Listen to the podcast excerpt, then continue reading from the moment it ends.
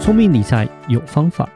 丰盛思维要掌握。我是布大。我是李莎，那些理财专家不说，有钱人不讲的秘密打造你的潜意识。，打造你的潜意识，告诉理财专家不说的那些事。大家好，我是主持人布大，我是布大人生与职场的好搭档李莎。布大，我是们今天又邀请到重磅级的来宾，没，错，他是 From Zero to Hero 的一个人物，是我觉得创业者都该来听一下他的故事，嗯，甚是至要是是认识啊他一下。没错，甚至跟他做点连接，或者是 等一下再讲，对，因为他是台湾商务中心的一个霸主，嗯但他不是一开始就是霸主，嗯，所以我们真的很想要认识他，知道他的过去的这些故事，对跟他怎创业么的走到创业这一条路里了程这样子。啊对，那我们来欢迎那个 CBC 商务中心的创办人陈冠元。大家好，我是 CBC Space 哈连锁商务中心的创办人陈冠元，我的英文名字叫 Victor，很高兴来到这里。大家好，呃，叫 Victor 就好了。哦也可以 啊，这样比较轻所以松嘛。 Victor 是你自己是取的吗？呃，不是，是以前小学英文老师取的。那英文老师其实蛮有远见的啊，因为 Victor 就是 victory 嘛，你就是成功人士啊。嗯哦，谢谢谢对谢，还在努力中，还在努力中。中。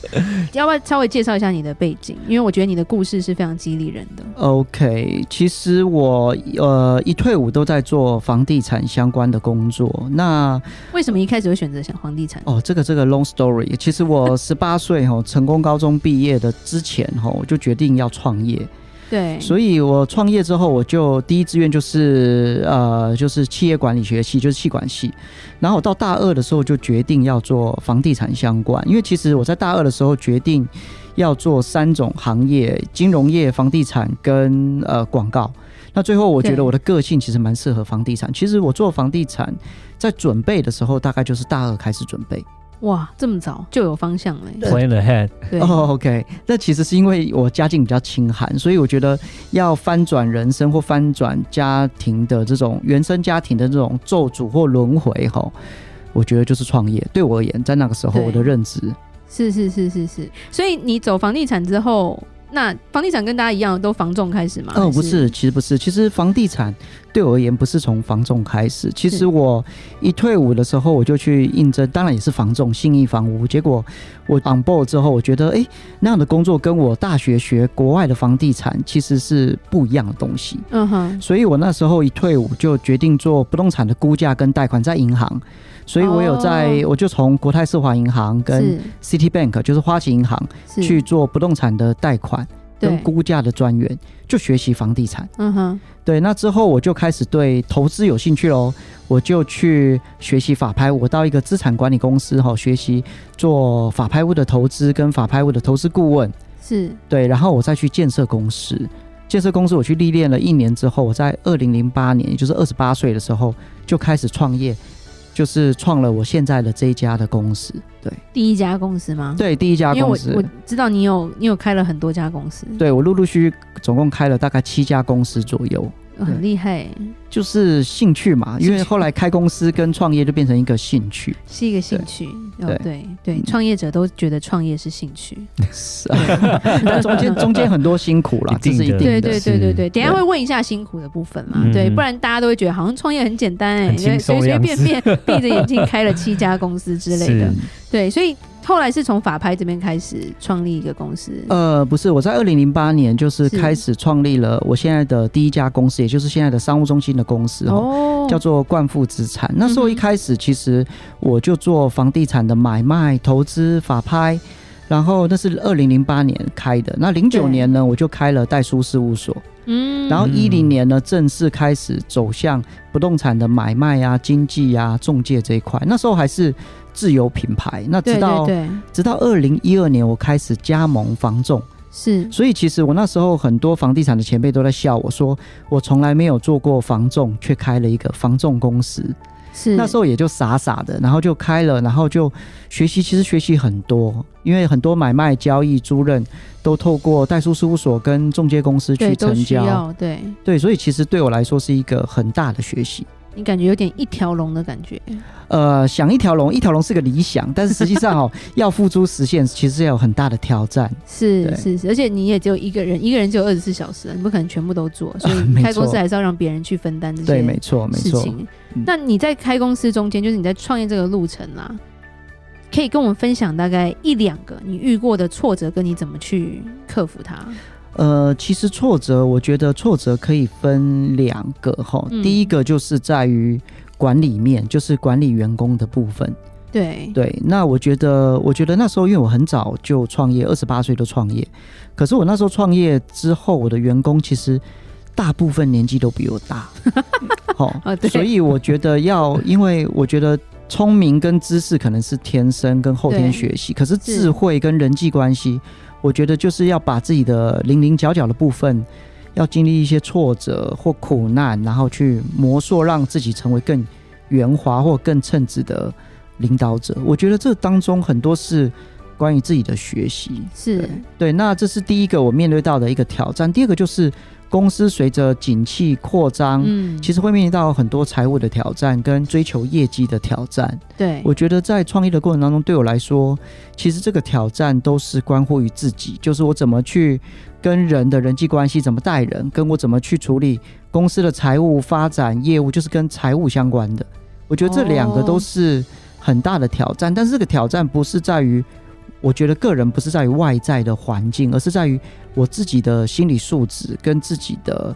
决策跟选择。对对我觉得这个是比较重要的。是冠元，你有上过几个杂志嘛？然后也受过一些专访。基本上他有写过一个，就是你是拒绝诡诈交易的一个蛮蛮典范的一个地产人员嘛。呃，的确是这样，但是我必须要很诚实的说哈，我觉得在是商场上不容易。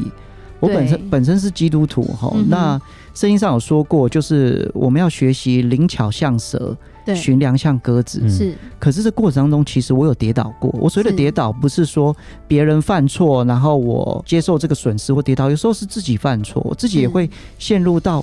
呃灵巧跟诡诈跟诱惑这当中。是，就是对有点模糊了那种感觉，对不对，就有时候在创业的过程当中或做生意的过程当中，就是不自觉会走到灰色地带。譬如说，举例好了，譬如说，呃，公司要不要符合劳基法啦？嗯啊然后公司要怎么样去做产品服务 SOP 呀、啊然后员工发生了问题怎么办啊？其实很多东西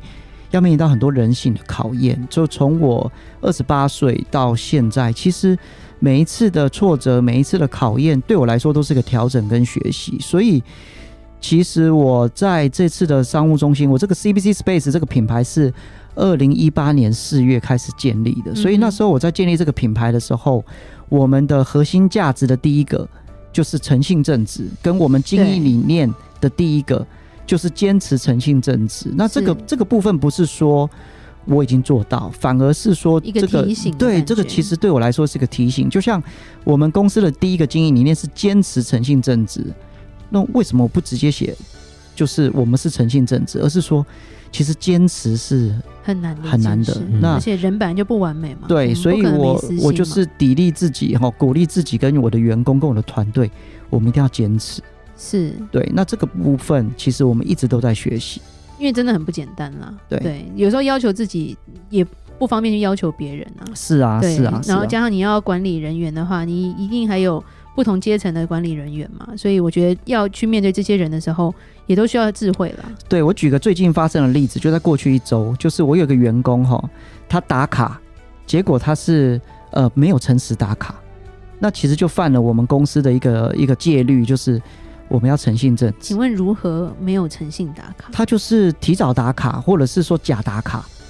哦，找就别是人因为代他打之类对的，对对对对，哦就，OK，OK 因为他快迟到了嘛，是或者是他就是是习惯性迟到，是，结果这次被我们公司的人事抓到，对，那我们就要处理他。是，嗯因为我们对这个是非常的要求，那同时我们对会要求自己，因为其实我我允许员工犯错，跟允许自己犯错，但是我觉得犯错，我们面对这个错的态度是什么？对对对，因为有时候你也知道，台湾的客户其实要求在服务品质要求是很高的，对，没错，对这些客户其实可能会接受我们犯错或不接受我们犯错，但是他更 care 就是我们用什么样的负责任的态度去面对这个对错误。对，去处理这个问题，对，所以其实我自己也在学习。对，因为对我来说，我员工犯错就是我犯错，对那我就要去面对整个团队跟面对股东啊、投资人或客户的质疑。嗯那对那可以问一下这个嗯打卡的人后来是怎么处理？就是我们惩处公告，然后按照公司原本的，就是游戏人事的规定，对，我们就是减薪跟把是他的部分奖金拿掉，